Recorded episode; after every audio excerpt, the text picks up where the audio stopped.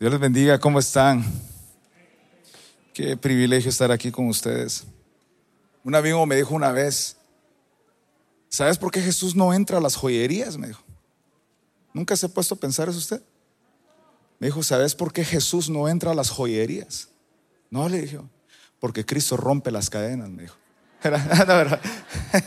Puede sentarse, siéntese un momento. Eso es un, es un mal chiste hoy, hermano. es malo ese chiste. Eh, yo me siento muy, muy honrado de estar acá.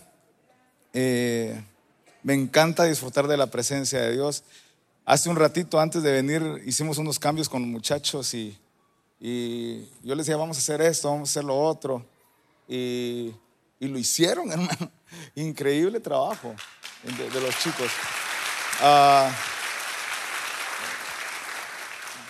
Qué, honor servirle al Rey de Reyes. Yo se los decía ayer, para mí no es una obligación, es eh, un privilegio, no es un deber, es un honor servirle al Rey de Reyes. Y por eso estamos hoy, hoy acá y me siento también feliz de, de, poder estar con, con, mi familia, con mis hijos, con mi esposa. Le agradezco a los pastores, gracias por abrir las puertas y, y a muchas personas que nos han recibido, especialmente Juan Carlos y Giselle, estamos ahí disfrutando de muchas cosas ahí en la casa. Y hoy estamos acá eh, sirviéndole al Señor. Y yo quiero hablarle algo específico a usted en estos tiempos que, que nosotros estamos viviendo de mucha incertidumbre, ¿verdad que sí? A veces no sabemos qué va a pasar, pero para los hijos de Dios sabemos que vienen cosas maravillosas. La Biblia dice que Él tiene planes de bienestar para sus hijos y no de calamidad. Pero en estos tiempos que nosotros estamos viviendo como sociedad, nosotros estamos pues constantemente expectantes eh, de los acontecimientos que nos están pasando a nuestro alrededor y ahí estamos nosotros en medio, siendo bombardeados por diferentes noticias eh, de diferentes cosas y, eso nos lleva a nosotros a tener cierto tipo de, de reacciones que nosotros tenemos que identificar sabiendo nosotros que somos hijos de Dios y que Él no nos va a desamparar.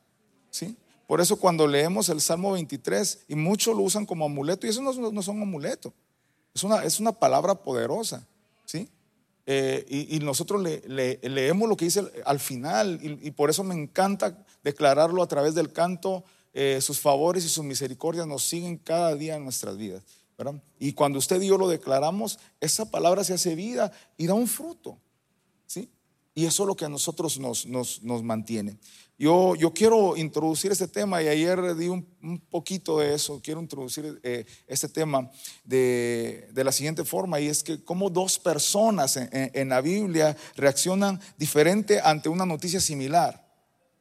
Diferentes reacciones. Yo me recuerdo cuando eh, eh, a nosotros nos empezaron a cancelar todos los eventos con Miel San Marcos. Estábamos en, me recuerdo que estaba en el parque de mi colonia con mi esposa yo estaba en el teléfono hablando con, los chicos y, estábamos en, en, que si viajábamos al siguiente día teníamos el vuelo para acá o si no viajábamos.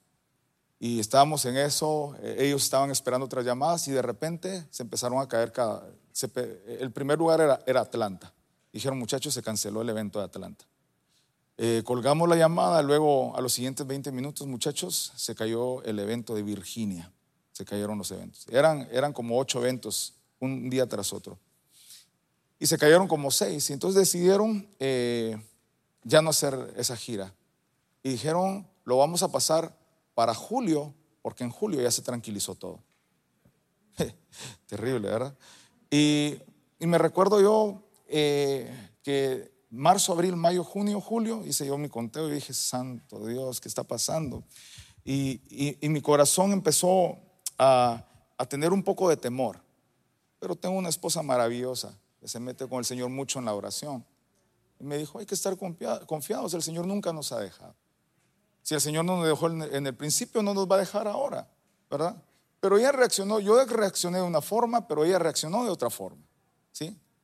Y yo todo temeroso, porque pues como uno como hombre está acostumbrado pues, a hacer un plan, eh, yo estudié perito contador y me enseñaron a hacer mi presupuesto, yo hago mi presupuesto de todo lo que yo tengo. Y, cuando yo empecé a ver eso y empecé a ver mis cuentas, yo dije, tiene que haber algo, tiene que haber un, un plan B, ¿verdad? Pero no lo había. ¿sí? Ah, entonces, este tipo de noticias a nosotros eh, nos da una reacción y eso es lo que nos, eh, de esa forma es la que nosotros nos conducimos o nos comportamos. Zacarías era un, hombre de Dios entrado en años, dice, la Biblia.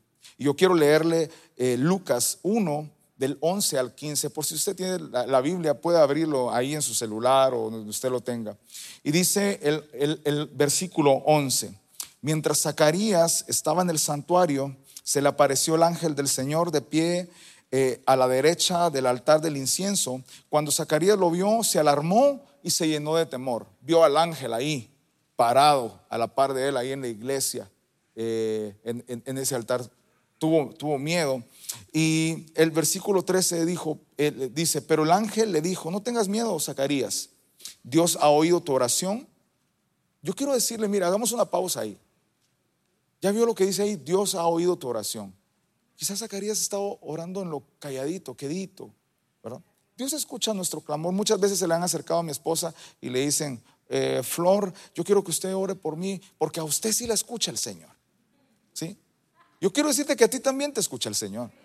Lo que pasa es que a veces como nos alejamos, ¿sí? Pensamos de que el Señor ya está bravo con nosotros, ¿verdad? Y no nos va a hablar. Pero no, es cuando más Él está atento para nosotros, ¿sí? Pero nuestra misma situación nos hace alejarnos. El Señor te escucha a ti también. Y eso es lo que le está diciendo a, Zacarías. Eh, no tengas miedo, Dios ha oído tu oración. Tu esposa Elizabeth te dará un hijo y lo llamarás Juan. Tendrás un gran, gozo y alegría y muchos se alegrarán de su nacimiento porque será grande ante los ojos del Señor. Yo quiero trasladarlo al versículo 18 y quiero que lo lea conmigo. Y, y dice de esa forma, Zacarías le dijo al ángel, ¿cómo puedo estar seguro de que ocurrirá esto? Ya soy muy anciano y mi esposa también es de edad avanzada. Entonces el ángel le contestó, yo soy Gabriel y estoy en la presencia misma de Dios. Fue Él quien me envió a darte esta buena noticia. Pero ahora, como no creíste lo que te dije, te quedarás mudo sin poder hablar hasta que nazca el niño. Te aseguro que mis palabras se cumplirán a su debido tiempo. Eh, en el versículo 23 dice, cuando Zacarías terminó su semana, le estoy llevando un resumen de eso. Cuando Zacarías terminó su semana eh, de, servicio en el templo, regresó a su casa. Poco después, su esposa Elizabeth quedó embarazada y permaneció recluida en su casa durante cinco meses. Y ella dijo, qué bondadoso es el Señor, me ha quitado la vergüenza de no tener hijos. Esta fue la reacción de Zacarías ante la noticia del ángel el, Señor le estaba dando, y sabe, yo, yo me identifico mucho con Zacarías, porque el Señor le estaba dando una buena noticia. Va a quedar, eh, eh, eh, tu esposa Elizabeth va a quedar embarazada. Yo me recuerdo que hubo un tiempo en que nosotros no podíamos tener bebés antes de que naciera la nena. Y estábamos intentando, intentamos de muchas formas, y, y mi esposa no quedaba embarazada. Una vez fuimos a un retiro de, la, iglesia, del concilio donde nosotros estamos, hicieron un llamado, pasen todos aquellos no pueden tener hijos. Y nosotros pasamos. Y empezaron a hablar, a orar sobre los vientres de, las mujeres. Y, el Señor hizo el milagro ese día. Ese día. Y a los meses mi, esposa eh, quedó embarazada. Eh, Dios obra de, maneras y, y, situaciones en las que nosotros muchas veces ni nos imaginamos, pero nosotros somos muy incrédulos. Cuando yo tenía eh, entre 16 y 17 años, se me acercaban las personas y me decían, Jorgito, el Señor lo va a levantar, el Señor lo va a usar. La primera vez, yo muy emocionado, hermano. Yo le dije, Señor, estoy para servirte, Señor, en lo que, en lo que yo pueda, Padre. ¿verdad? Y, yo quería estar al siguiente día en el aeropuerto rumbo a Europa, allá a Francia, porque allá me iba a usar el Señor. Pero como decíamos en Guate, no quería ir al jute porque ahí era, uno se iba a enlodar los zapatos, ¿verdad? Entonces, eh, de muy chiquito mis papás, cuando hacían evangelismo eh, en un lugar que se llamaba San Martín, ahí en la zona 6, eh, atrás de Chinautla, mi mamá y mi papá me enviaban con el grupo de evangelismo y le decían a los hermanos mayores, no le vaya a soltar la mano a Jorgito porque es muy travieso.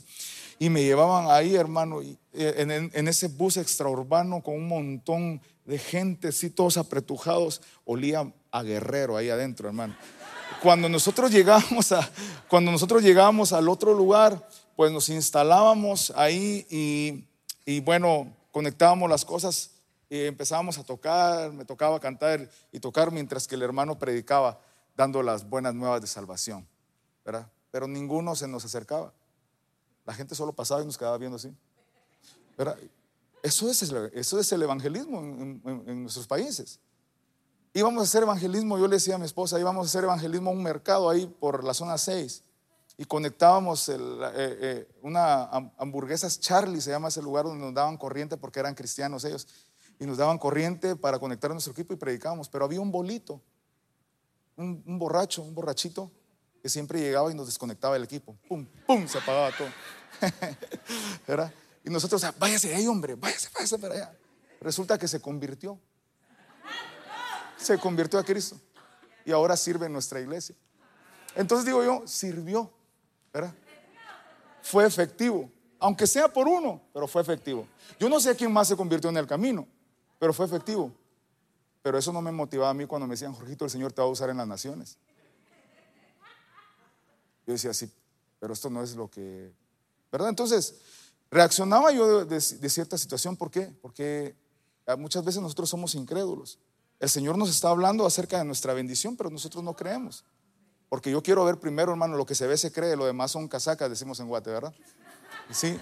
Y eh, a Dios obra, eh, no, ¿cómo es el, dicho que dice? Eh, más vale pájaro humano que mil volando. Y, ya ve que uno utiliza esos términos, ¿verdad? Porque uno, uno quiere ver la situación, ¿sí? Viendo al payaso y soltando la carcajada, ¿verdad? ¿verdad? Entonces, utiliza uno muchas cosas, pero uno no le cree al Señor cuando el Señor te habla a través de sus siervos y sus ministros. Y estamos ahí como Zacarías, escuchando la promesa de Dios. Pero don Ángel, don Gabriel, ¿será que me podría usted dar una muestra de, que realmente se va a cumplir esto? Y fue cuando Gabriel le dijo, estoy delante de la presencia de Dios misma y como no has creído, te quedarás mudo. No fue la, quizá él estaba esperando otra, otra, otra muestra que, que él se le apareciera en una nube y que a través de la nube él pudiera ver lo que iba a suceder. No, como no creíste lo que te dije, te vas a quedar mudo. Yo lo entiendo. Eh, y añadió que a causa de la duda eh, se iba a quedar mudo hasta que se cumpliera la profecía. Hasta que se cumpliera. Y en consecuencia de eso, cuando Zacarías sale del templo, fue incapaz de pronunciar su bendición a los creyentes que había en los patios exteriores. Yo me imagino a Zacarías cuando él salió del templo y la gente esperando qué es lo que le había dicho el Señor allá adentro. Imagínense Zacarías, mm, mm, mm, no podía hablar, se había quedado mudo. Y pasaron los nueve meses sin poder eh, eh, él pronunciar una sola palabra. Pero por otro lado, era lo que yo les explicaba ayer. Nos encontramos a María. En el, mismo, eh, en el versículo 36, dice, y el Espíritu Santo, y el ángel le contestó, el Espíritu Santo vendrá sobre, sobre ti y el poder del Altísimo te cubrirá con su sombra. Por lo tanto, el bebé que nacerá será santo y será llamado Hijo de Dios. Además, tu parienta Elizabeth, o sea que eran parientes, eran, eran familia, quedó embarazada en su vejez. Antes la gente decía que ella era estéril, pero ha concebido un hijo y ya está en su sexto mes de embarazo. Pues la palabra de Dios nunca deja de cumplirse. Y, María le respondió, yo soy la sierva del Señor, que se cumpla todo lo que tú has dicho acerca de mí. Y el ángel la dejó. Y esta misma historia eh, permite comparar la reacción de María y Zacarías, porque uh, son noticias similares, pero reacciones tan diferentes.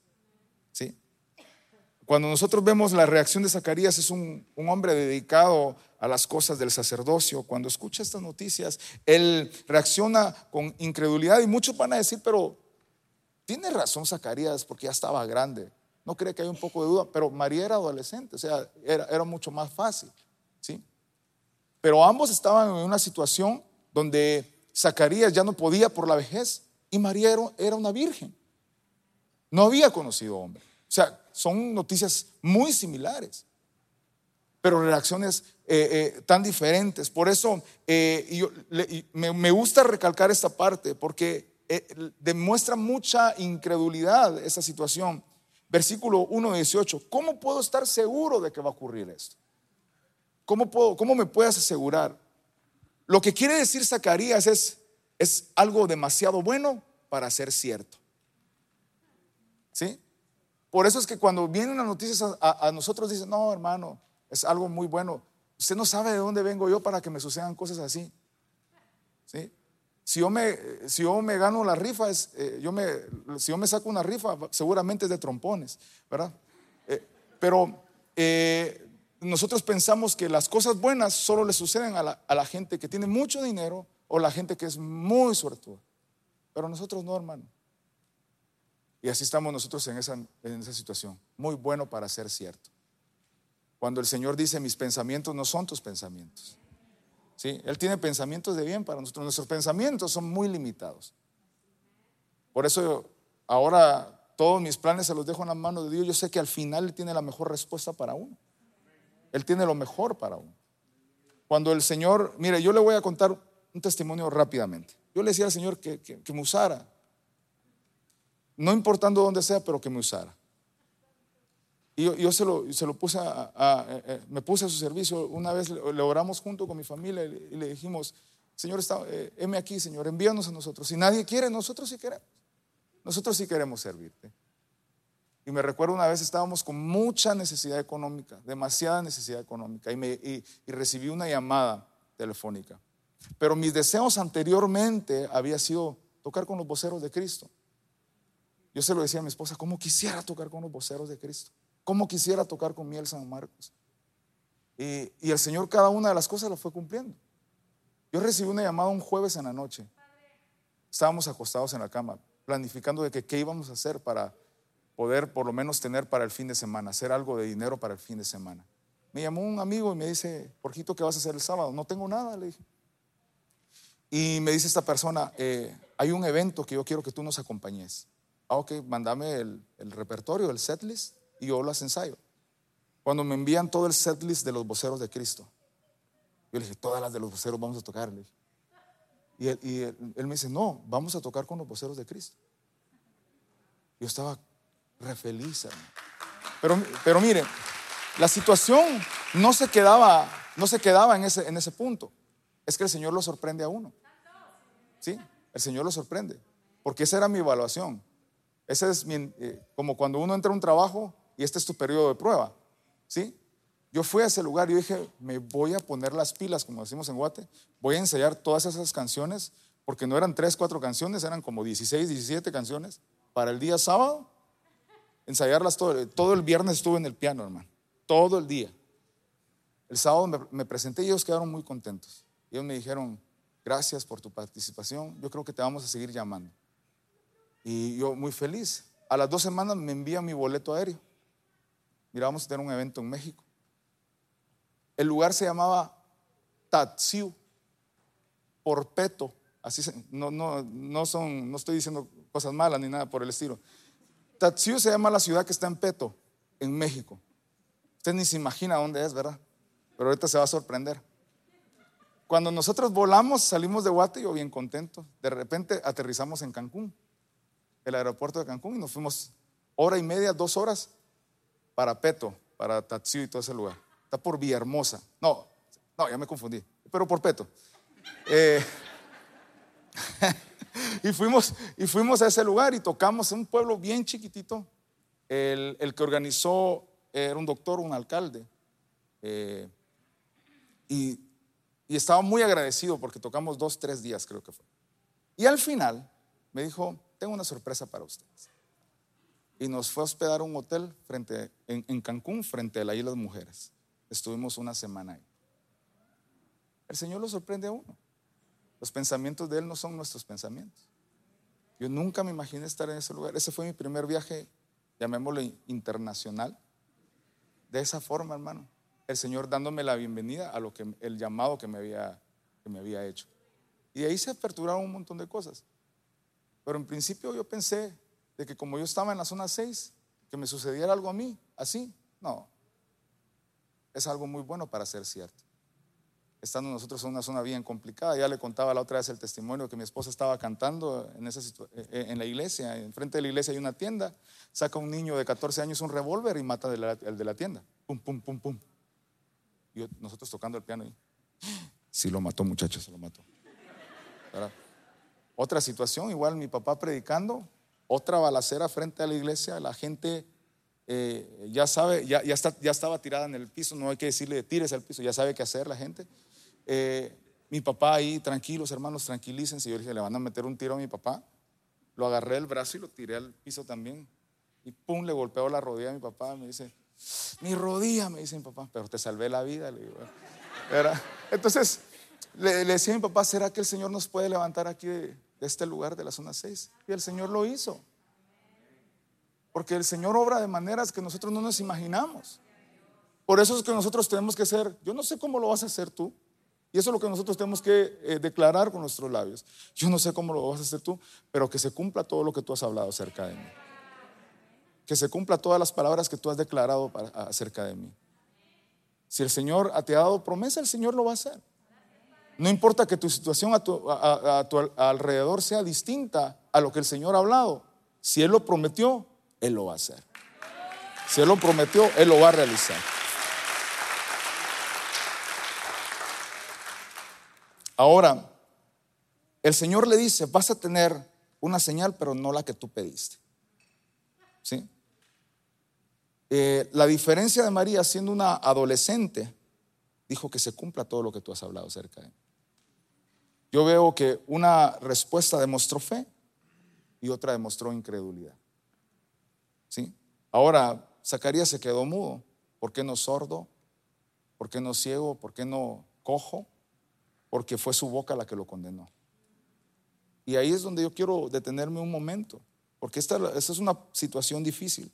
Jesús dijo en Mateo 12:37, porque por tus palabras serás justificado y por tus palabras serás condenado. ¿Qué nos enseña a nosotros en Proverbios 6:2? Te has enlazado con las palabras de tu boca y has quedado preso en los dichos de tus labios. Ahora, iglesia, nosotros podemos ser perjudicados en nuestra forma de hablar, en nuestra forma de expresarnos. Por eso que de tu boca no hayan palabras que, deshabiliten a alguien, no, no hayan palabras que decreten lo contrario, sino que hayan palabras que, te busquen, que te ayuden a, a impulsarte a buscar de Cristo, a creer en las promesas de Dios. Nosotros tenemos que ser muy cuidadosos y eso fue lo que condenó a, Zacarías a quedarse mudo, porque con su, con su, boca expresó algo que no debía de haber, eh, que no lo tuvo que haber hecho. Ahora, una palabra es como un pájaro. Media vez tú la pones en libertad, ya no la puedes tomar de vuelta. Por eso tenemos que ser eh, prudentes. Creo que la, la, razón por la que Zacarías se, quedó mudo fue para preservar la fe de Elizabeth. ¿Sí? Y, porque también ella era grande de edad y para que no se contagiara ella con esa incredulidad. La incredulidad es altamente contagiosa, tenemos que tener cuidado con ella. Es tan fácil contagiarse de la incredulidad, por eso eh, tenemos que cuidar con la gente con la que nosotros nos reunimos, con las personas que nosotros nos juntamos. Júntate con personas que te impulsen a buscar de Cristo. Júntate con personas que te impulsen a buscar de Dios cada día, que te, que te inyecten tu fe. Que cuando la gente dice no se puede, hay gente que te dice sí se puede, hermano. En Cristo todo lo podemos hacer. Como el orfanato. Júntate con gente que, que te va a decir sí se puede hacer, sí lo podemos lograr. Pero hay gente que piensa lo contrario. Y y de eso tenemos que tener cuidado. Josué, el gran conquistador, ante la magnitud de una hazaña sobrenatural, una ciudad caería en sus muros. Y cuando nosotros vemos la historia, tendrían que rodear la ciudad y confiar en la palabra que el Señor les había dado. Y eso nos lo enseñan a nosotros de pequeño, ¿verdad? Cuando estamos en la escuelita dominical. Y los israelitas dieron siete vueltas al y, y gloria a Dios, gritaron todos y cayeron los muros de Jericó. ¿Se recuerda esa canción, verdad? La escuelita dominical. Josué 6:10 dice, no griten, ni siquiera hablen, ordenó Josué. Que no salga ni una sola palabra de ninguno de ustedes hasta que yo les diga que griten, entonces gritan. Yo me imagino en este punto Josué sabía lo que había pasado tiempo atrás con los espías. Cuando ellos mandaron a dos espías y, dos trajeron una noticia diferente, pero los demás hablaban, no se puede. Está muy difícil. Unos gigantones ustedes.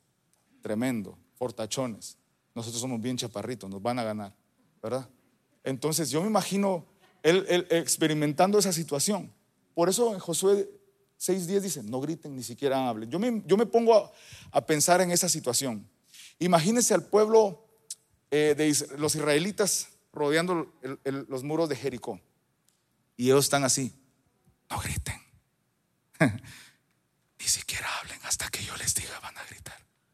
Ok. todos, ok. Imagino que alguien que está atrás. Pero Josué, Josué, Josué, ¿verdad? ¿Y si no caen los muros? Entonces, hay gente que es así. No, yo creo que no vaya a suceder. No te esforces tanto si no creo que vaya a suceder. No creo que el Señor te vaya a usar tanto. ¿Para qué vas a ensayar si los demás ni ensayan? ¿Para qué vas a asistir si poquita gente va a ir? No, si yo no voy a perder el tiempo en eso. Júntese con gente que lo impulse. Júntese con gente que lo motive a buscar de Cristo.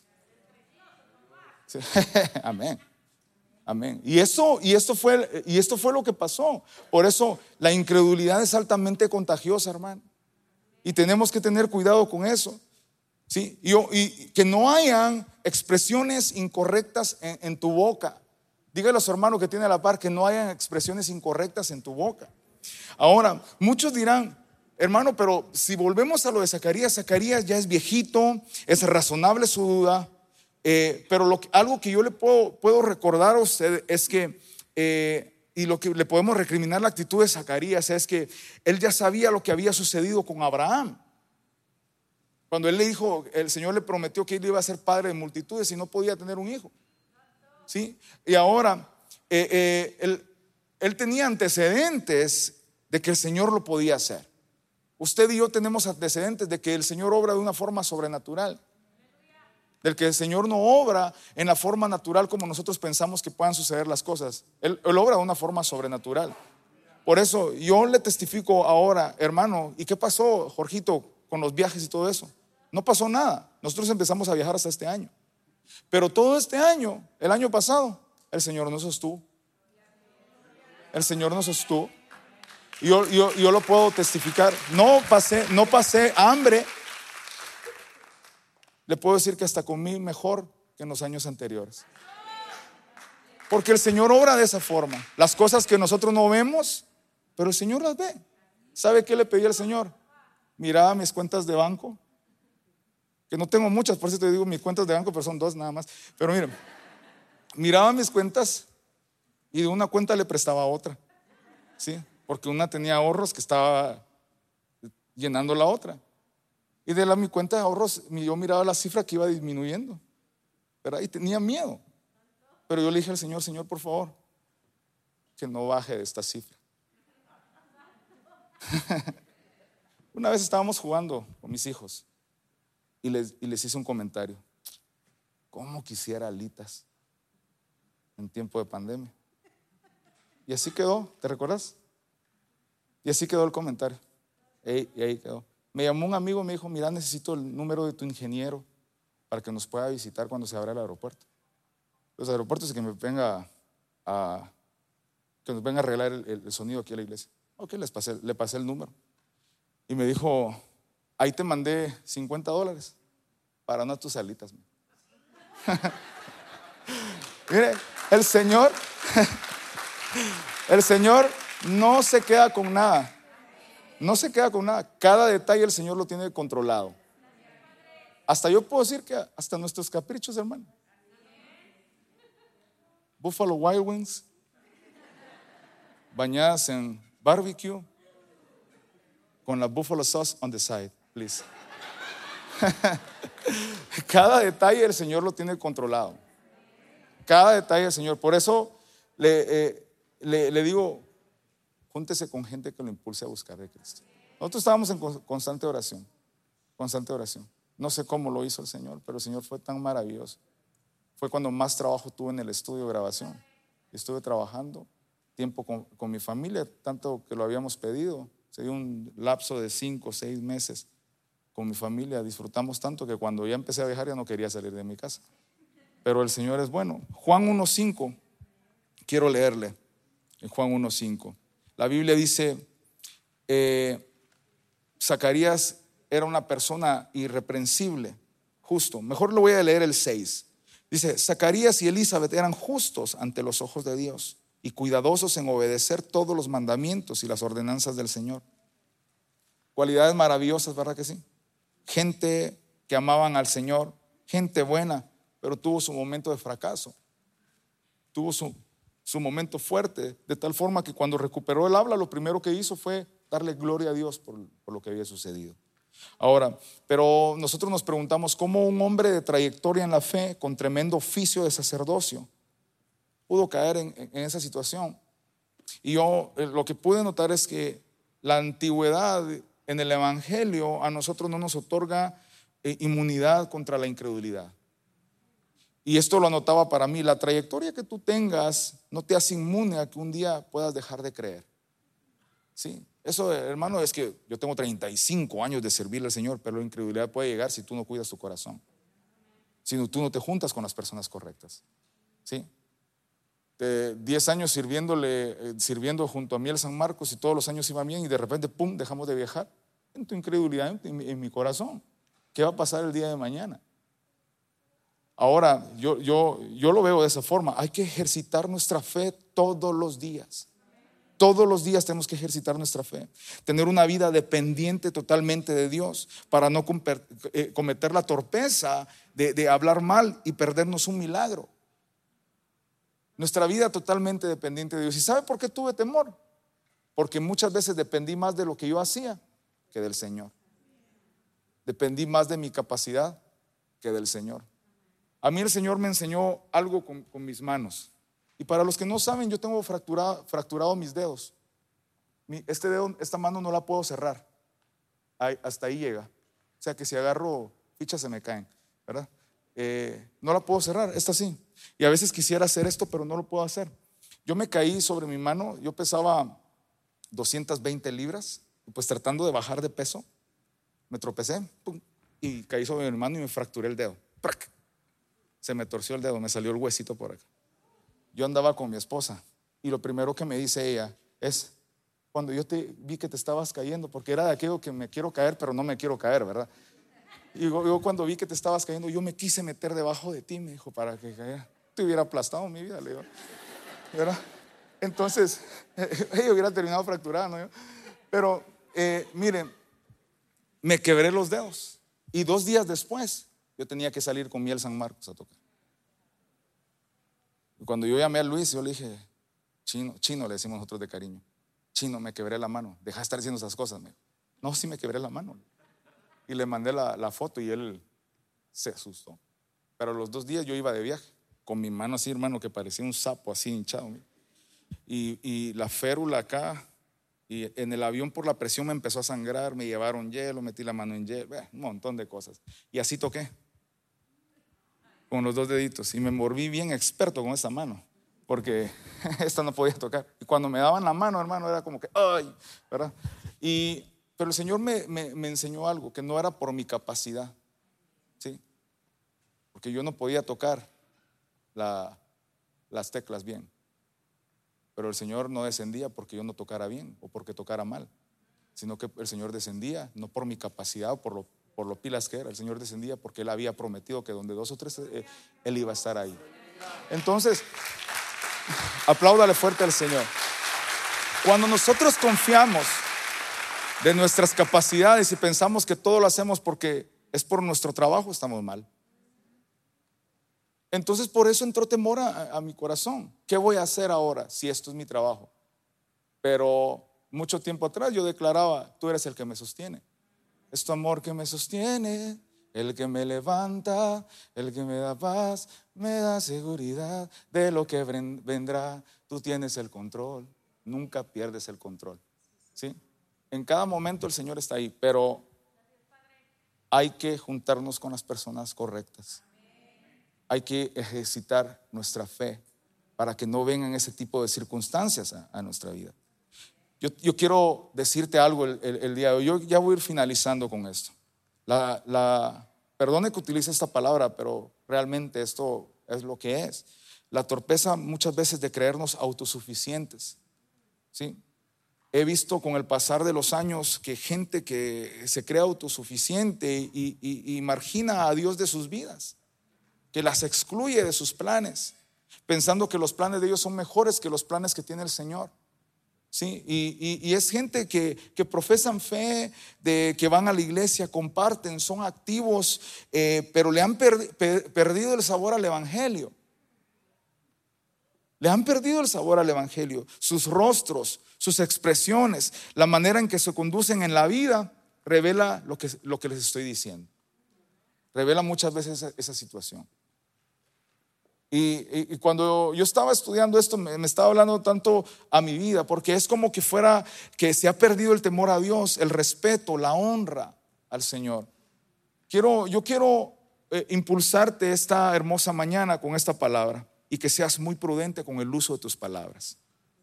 O seas muy prudente con el uso de tus expresiones, porque hablar no es gratuito, trae sus consecuencias. Y de eso tenemos que tener mucho cuidado. Hay gente que dice, es que Jorgito, yo soy muy frontal y a mí me gusta decir las cosas en la cara de la gente. Una vez, le voy a contar dos cosas. Una vez fuimos al, Salvador. Eh, estábamos tocando nosotros con el grupo que nos invitaron no con Miel San Marcos, sino que eso fue antes. Y de repente empieza un canto que decía, Satanás. Nosotros así, asustados. Satanás. Aquí adoran al diablo, dijimos nosotros. Y decía, Satanás, vencido estás. No, dije, ya le echaron su adoradita, dije, ¿verdad? Vencido estás, decía al final, ¿verdad? Dije, entonces hay que ser prudente con las cosas que nosotros declaramos. ¿sí? No se puede hacer ese tipo de cosas. Otro evento más adelante, estábamos nosotros igual ministrando y de repente en la adoración se escuchaba, Santo. Se escuchaba así, todos así, asustados. Y seguíamos tocando y de repente otra vez, Santo. Se escucha. No sé qué está pasando aquí. ¿Qué si era el pastor? Estaba probando su micrófono ahí atrás. ¿Verdad? es en ese, en ese, mismo, en ese mismo evento, dijo el pastor, quiero invitar a un profeta eh, que suba al altar. Y el profeta hizo algo, yo he visto, mire, he visto muchas cosas en muchos lugares. Y lo primero que hizo el profeta dijo, antes de empezar a predicar, voy a profetizar. Y la gente pues se emocionó. Y estaban todos al pendiente de lo que estaba pasando. Y se le acercó una pareja que estaba ahí y le dijo, así dice el Señor, tu esposo te está engañando. ¿Verdad? ¿Qué? Sí, tremendo. ¿Qué creen que pasó ahí? Se echó el matrimonio, se lo echó. Aunque se lo hubiera acercado, así dice el Señor, tu esposo te está engañando. Se lo volvió a echar ahí. Pienso, por eso que hay que ser prudentes a la hora. Incluso estando aquí en el altar, nosotros tenemos que ser prudentes en lo que nosotros expresamos. Y considero yo que si le hubiera acercado a él mismo, apartar al muchacho, el Señor me muestra que estás fallando a tu esposa. O, pastor, el Señor me muestra que fulanito de tal. Pero no en ese momento, dice el Señor, enfrente de toda la congregación, se echó al matrimonio. Yo vi la cara de expresión del, muchacho, no digamos de la muchacha, ¿verdad? Eso fue, eso fue eh, eh, eh, terrible. Por eso es que hay gente que dice, soy muy frontal y a mí me gusta decir las cosas como son en la cara de las personas. ¿Sí? ¿Se ha topado con gente así? Sé que sí. Y algunos consideran que eso es una virtud.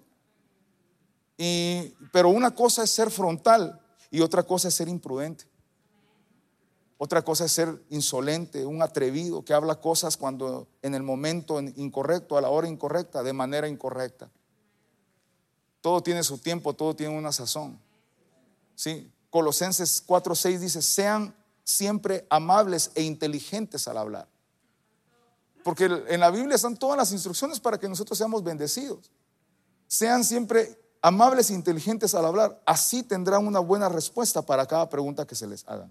Por eso Zacarías recibió una fuerte disciplina del Señor y quedó mudo para no abortar el proceso. Para que no eh, se dejara de cumplir lo que el Señor había hablado. Yo, yo te quiero decir algo, yo quiero que te pongas de pie, Josecito, si me ayudas, quiero que te pongas de pie, yo quiero finalizar con esto.